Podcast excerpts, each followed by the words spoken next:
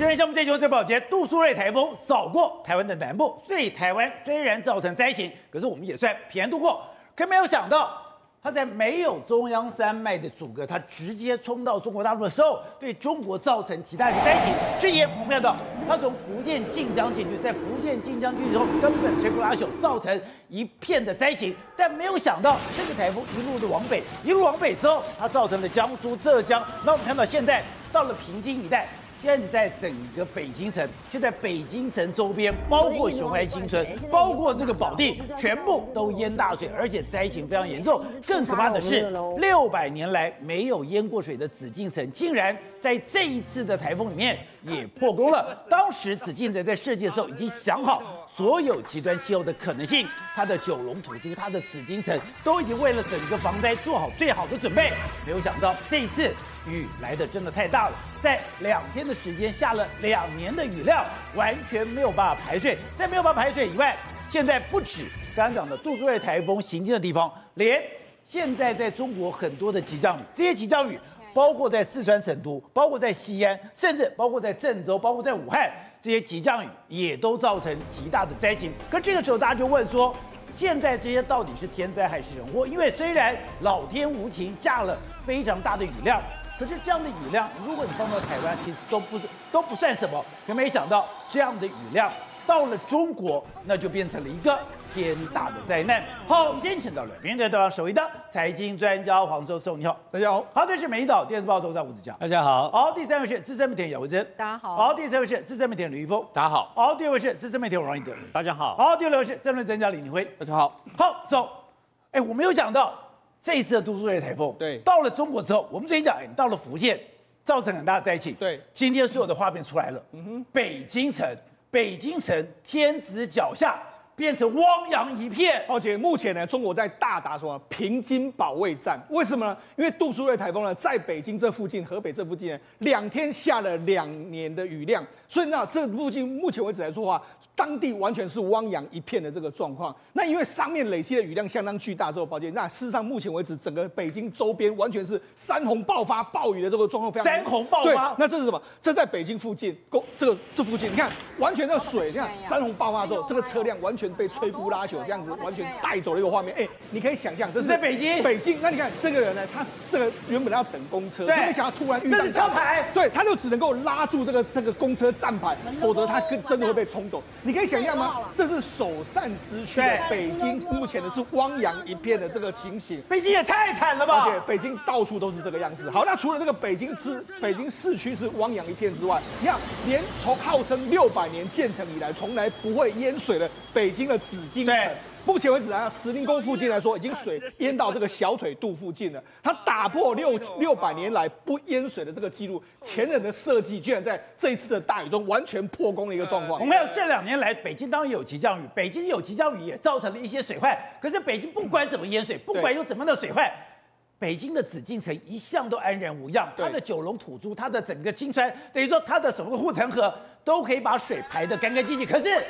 现在的紫禁城竟然也淹水了。对，因为这次我们讲两天下了两年雨，那你想说怎么会这么夸张？宝杰，那这杜苏芮往南往北走的时候，其实它在这一带，因为都是平原地形，所以没有没有山，没有被破坏。但是它一直到这个地方啊，终于碰到山脉，它碰到什么？太行山还有燕山，所以它在那个地方山区下了超级大量雨，全部都在这个地方倾泻。对，所以为什么我一开始说这是平津保卫战，就是这个原因啊。等会我们看，哎，你看这个雨，它是这样直的。对，垂直的。对，因为太行山就是这样子行走的。太行山跟燕山把它挡住的，它全部都下这个地方，所以现在整个北京跟天津相当相当的严重。我跟你讲，这个他们现在中国官方已经说，上游已经形成巨大的洪峰要往下冲，所以现在，所以现在他们怎么怎么只能怎么做？他们现在要保北京，他就把这个怀柔水库把它打开，让它泄洪。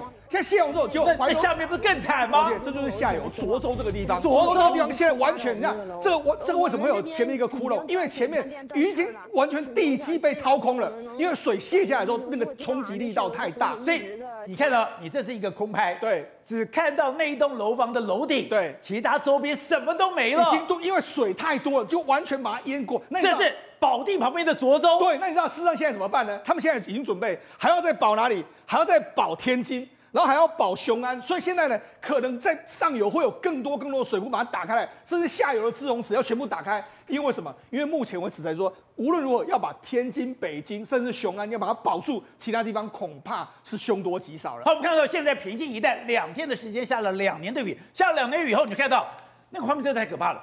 所有的道路变河流，道路变河流以后，上面的车子哎，就像纸扎一样，这样子载浮载沉，载浮载沉，漂流在上面。对，没错。我们在讲北京附近来说的话，一年的雨量了不起是五百公里，保洁上两天下了一千公里，所以等于是下了两年的雨量，所以完全没有办法这个承受住。目前为止，你看这样大批的这个这个车，对车根本好像完全被摧枯拉朽。你看公车、对车子、房子，全部全部都是这个样子。北京人也从来没有看过这样的画面，他们能够。能够想象得到吗？好，那除了这个之外，小清河，小清河也是中国这个北方非常重要的一条河流。目前为止来说啊，它整个冲刷之下，你看这座桥不堪冲刷，就完全倒，倒了完全倒闭了。倒了之后，倒了之后，你看很多车，很多车辆就落入这个水中。你看水中其实还有一些车辆在那边载浮载沉的一个情形。那除了这个之外，在整个你看这整个水量非常非常大。那这个画面是什么？这是北京市的这个公车，它开开开到一半的时候，你知道水就进来了。这个水已经淹到它整个公车上面，对，公车上面是多高啊？那你看往外看，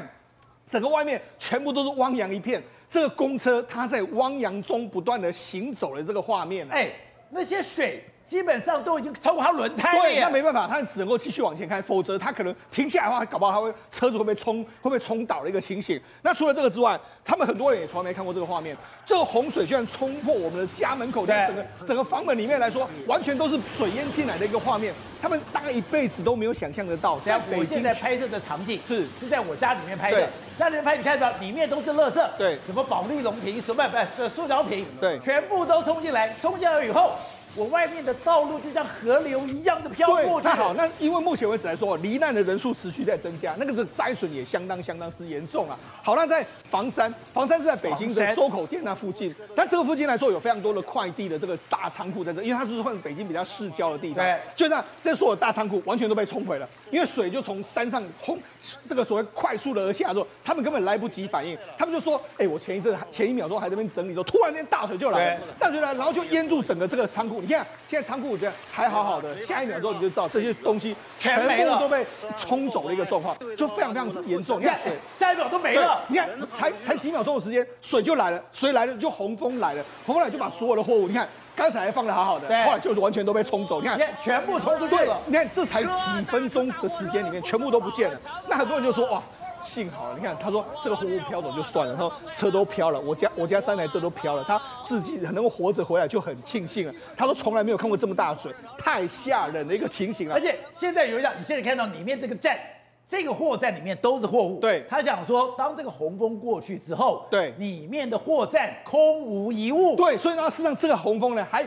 抱歉，那这个就结束了？没有，我刚才讲山区这样的洪峰是一波一波会下来，所以这个他们就说至少要等到八月，可能八号或者是九号之后，北京才能够安然的度过所有的洪峰。还没结束，所以这还没结束，这个可能还要经历一段时间。那知道除了这个之外，那因为他们在山区很多地方都完全现在现在为止灾难其实不知道到底灾损多严重，因为为什么？因为当地所有的都这个。道路中断不说，它的通讯完全不通，因为山上的这个电基地台完全都被冲毁了。所以呢，就有人就说什么，住在北京的这个西坛酒店，哦，就是西坛酒店是什么？它在北京这附近来说，它在这个这个这个门头沟附近。宝杰，这是北京首屈首屈一指的这个酒店饭店了。你看，它原本设计是这个样子，本来很漂亮，对，它是有中国风。那旁边有一个千年古刹在那边，所以它是一个晚上至少要好两万多起跳，最高房子也到六万多台币的。就现在毁掉了，因为水大水冲了，还有日本的大师来设计的这个状况。你看，这个是本来的西坛水酒店，西坛酒店，西坛酒店里面刚刚讲的美轮美奂，对而且是有日式的一个风格，对，等于说有也有。整个北京大宅门的一个感觉是的，可没有想到一场大雨，对，全毁了。对，你看这是高档，变这个样子了。这是高档的饭店哦，一个晚上要至少是两万五千到六万六左右台币的这个价格，就没想到完全被冲毁。那时候大家为什么会知道？因为有人跑出来了，因为他说刀，哎，我要求救啊！对，我们在这个商场已经被困了好几天。这山上来说，没有水，没有电，然后也没有通讯，我已经在这个地方没有东西吃，我已经困了很久，赶快来救我们吧！就后来中国知才知道说，哎，原来这个地方真的是完全断中断的时候，他们就赶快派这个直升机去我们调了出来。那整个酒店目前为止来说，当然已经完全面目全非，这个好几亿的这个投资了，人家就说这是北京的这个京郊顶奢饭店的天花板。就这一次就被完全摧毁。你看，那一棵一棵树，那个树那个植栽多值钱啊！那都是千这个千万级的这个松树，就没想到这个没办法就被冲毁的一个状况。好了，我们讲除了这个北京市区还有郊区这一片汪洋之外，我们就讲。实际上，故宫真的当初这个这个在建这个故宫的时候呢，他们其实有特别的设计过，包括说从明成祖时代一直都下来之后，他们都有非常多的这个所谓这个里面有非常多的这个设计。对，因为为什么？我们讲紫禁城是表面上看起来这样，对，它其实下面有非常多的暗沟渠，也就是说。他要让这个这个龙殿不能够有水嘛，龙有水龙困浅滩怎么行呢？所以它一旦下雨之后就往下面这个集中区，很多排水，下面有非常多暗渠在那个地方。那高的地方当然有龙头柱在这个地方吐水，所以它基本上它不会积水的。那另外一个，它可以排到什么？排到剪纸河啦，或者排到这个内金水河等等的地方。所以你看，它下面有很多暗渠在这个地方。所以照理说，按照古人的设计是完全不会的。对，甚至如果你水再多一点，它还可以排到。哦，这是它的地下沟渠。对。哦，我已经有地下的排水沟，对，没错，而且我旁边还有金水河，对，我还有等于说还有很多的这个渠道，对，没错，我等于说水都可以排出去，对，但这次排不掉了。必要的时候我还可以排到这边有中中南海这些地方，中海、北海这些地方可以排出去嘛？这就是这是当初的设计，其实就为了有点这个所谓的这个泄洪池的味道，对。所以没想到这次这些所有的这个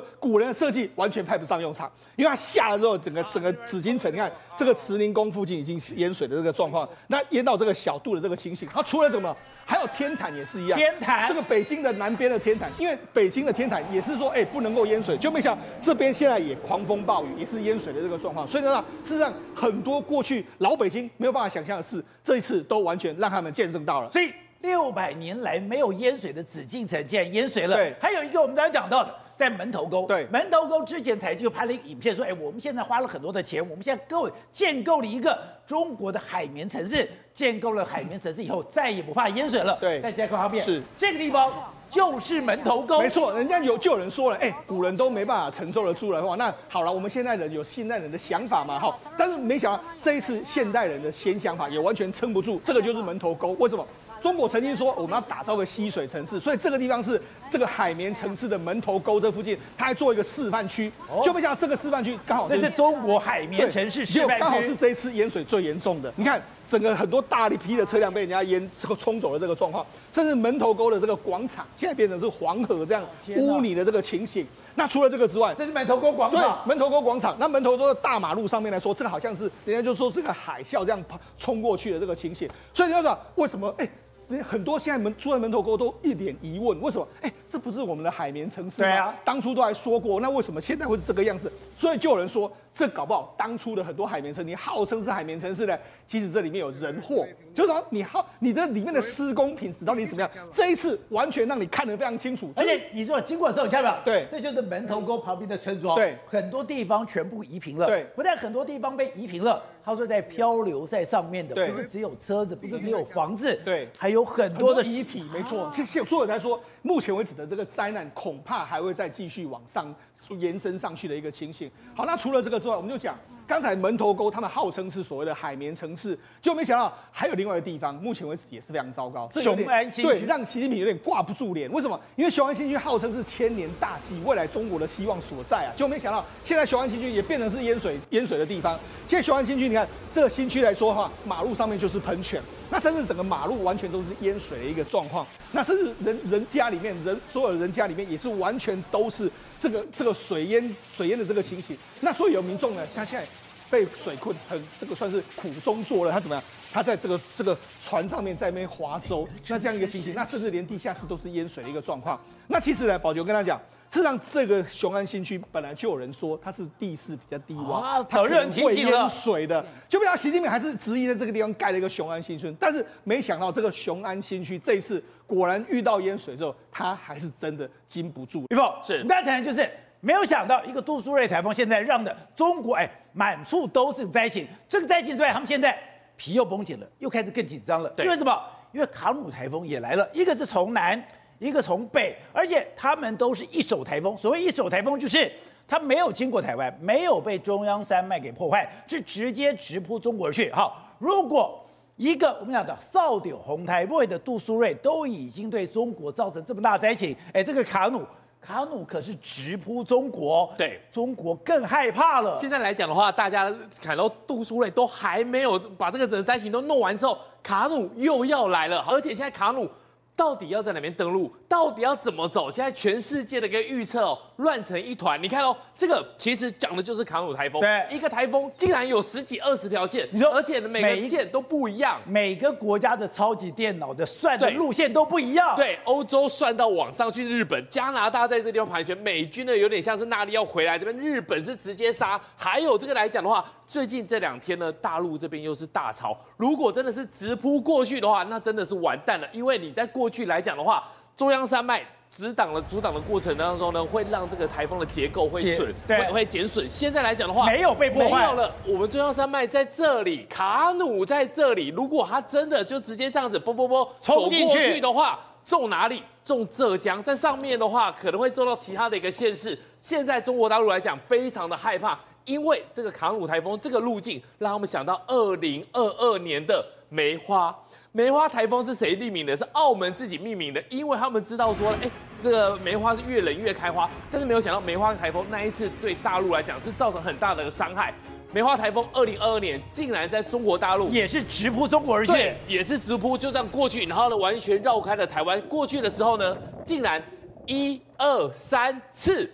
现在四次登陆，而且每次登陆都造成很大的一个灾情。他先中浙江，浙江那边的话可以说是真的是很多的车子、很多的民宅都毁损。再来呢，他跑到哪里去？他跑到上海。上海也是一个运输的一个重镇，它在上海的机场那时候发生什么事情？全面停飞，不能够飞。然后呢，你有些机棚的，你有机棚，你进到机棚，没有机棚的怎么办？他用人工直接把这些车、把这些飞机的轮子给锁住，因为它的阵风的级数真的太大了。所以如果这一次再来的话，他们真的很怕重蹈二零二二年的梅花台风。你看，中国有一句话：“庐山烟雨浙江潮”，对，浙江大潮是非常可怕的。他说现在。卡努那努卡卡努卡台风，卡努台风是吧？卡努台风就是要直扑浙江而去。对，而浙江这两天适逢大潮。对，这两天呢，浙江适逢大潮。然后呢，卡努台风虽然还没到，可是这个画面已经出来了。在这个岸边的大潮已经带动上来了，所以呢，这个大陆的网友就想说，哇，都还没有到，都已经变成这样子了，这个海浪拍打这个周边，已经让大家不能靠近了。如果真的从这边登陆，然后又没有这个中央山脉的破坏的话，他们很难想象到底会带来哪些灾情，因为现在来讲，这些灾情都还没有结束哦。杜苏芮还没有闹完哦，你看在北京，北京的房山这个山洪爆发，把车子直接给冲走。对啊，那现在来讲的话，到底这个是马路还是河道？到底要怎么收拾？没有人知道。这是房山，对，这是在房山的部分。好，另外来讲，在河南的安阳，河南安阳也有。对啊，从北京到河南都有。河南安阳这个地方呢，是有一个这个画画的写生的基地，两百多个学生去那个地方。结果呢，你现在看到了原本应该都是山路，竟然山洪爆发，全部路都没了。路都没的话，两百多个学生怎么办？他们现在只能用这种投射标枪的方式，把一些柴米油盐酱醋茶，还有生活用水一个一个打过去。什么时候可以把他们接过来？不知道，因为水流太湍急了。但是现在来这个地方，困在对面了。对，这个地方原本都是山路啊，现在来讲，这个水流已经完全过不去。那什么时候可以把他人救回来？所以这种水患在中国现在是全面性的。刚刚讲的河北、山东、浙江，包括之前的这个福建，还有现在。四川成都都是了。对，现在来讲的话，风强雨骤。那除了这个，这个是在成都暴雨，人孔盖像不像是浩克要来了？好像要有怪物要准备跑上来。这个是在成都。那么另外来讲的话，在烟台这个地方呢，他们说这个风大的情况之下，不只是会把人行李给吹走，连人都被吹走了。所以现在来讲的话，他们必须要一个牵着一个才有办法来救人。但最可怕的是在成都的的话，民众竟然是扶着扶着他那个马路旁。边的一个比较高的地方才有办法来走。那么杰哥，你看这样子过去的过程当中呢，连成都都这样淹水，连成都都是，而且他们必须要扶着这个马路旁边的墙壁，如果不扶的话，恐怕就会被风给吹走，甚至被水给冲走。快点我们刚才就是现在的天候异变，真的让人家感到害怕。感到害怕了以后，我们会注意到两个地方，一个是北极，一个是南极，这两个地方都是观察气候变迁最关键的地方。现在北极，二零二五年已经被说，它到九月。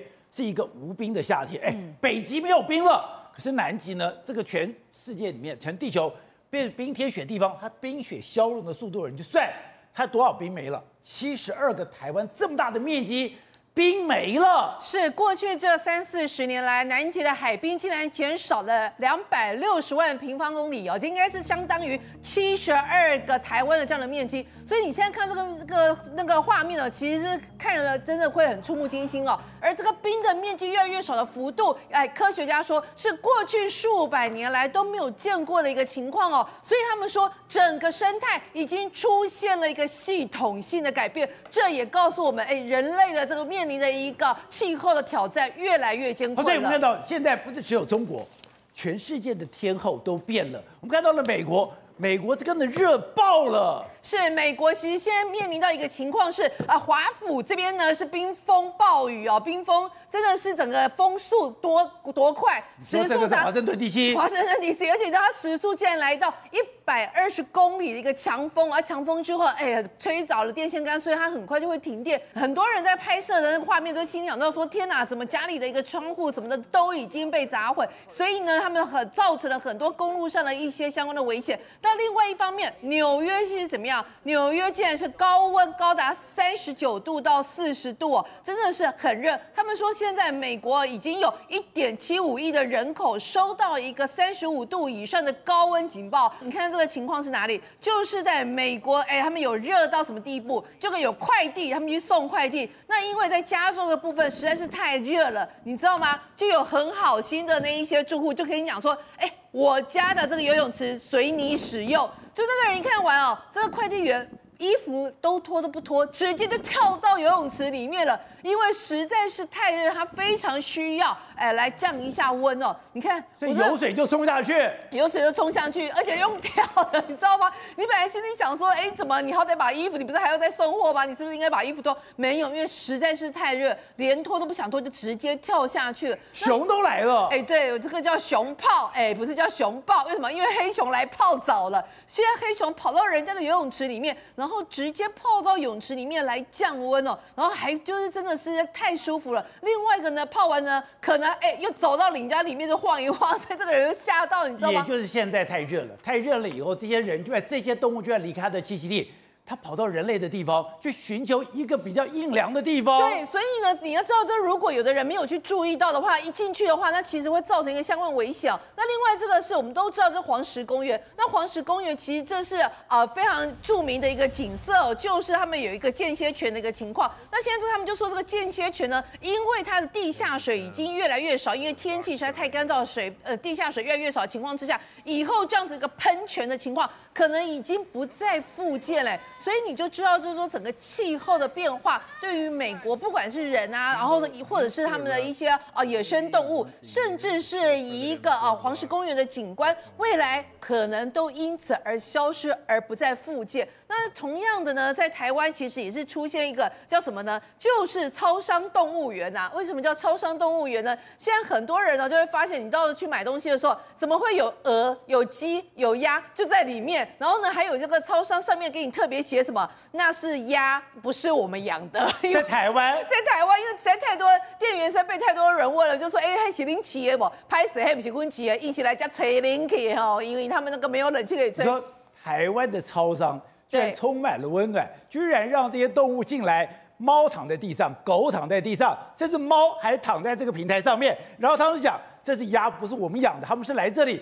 吹冷气耶，吹冷气，而且你有没有看到那个狗的那个姿势，看起来哇，真的还蛮舒适的，很舒服。所以呢，你知道有时候我们讲说那个瓷砖地还真的还不错，可以让他们从腹部开始整个降温哦。那其实这样画面真的很多，那也因为多到哎，听听说在国外啊，很多人都发现非常疗愈。所以呢，其实很多外国人都觉得说台湾这实在是太有人情味了。哎，怎么还会给动物，还就不赶他们哦，特别来让让他们来这边吹冷气？对的，是这样的，这个世界。有天灾，更有人祸。而现在战乱最可怕的地方还是在俄乌。但现在我看到了乌克兰开始，哎，主主动喽，主动。昨天讲，昨天攻击莫斯科，今天又攻击莫斯科，而且他攻击莫斯科是攻击同一个地方。你说这个是在战争里面？对敌人的这个所谓的精神状况，或者你对你的意志。最可怕的袭扰攻击，对，没有错。事实上呢，明明是俄罗斯攻打这个乌克兰一年多了嘛，五百多天了嘛。但最近为什么乌克兰一而再再而三用这个攻击自杀式的无人机呢？去搞这个莫斯科？很简单，三十几年前我在特战部队的时候呢，我们里面有个我们最喜欢用的叫袭扰破坏，什么意思？袭扰就是我人很少。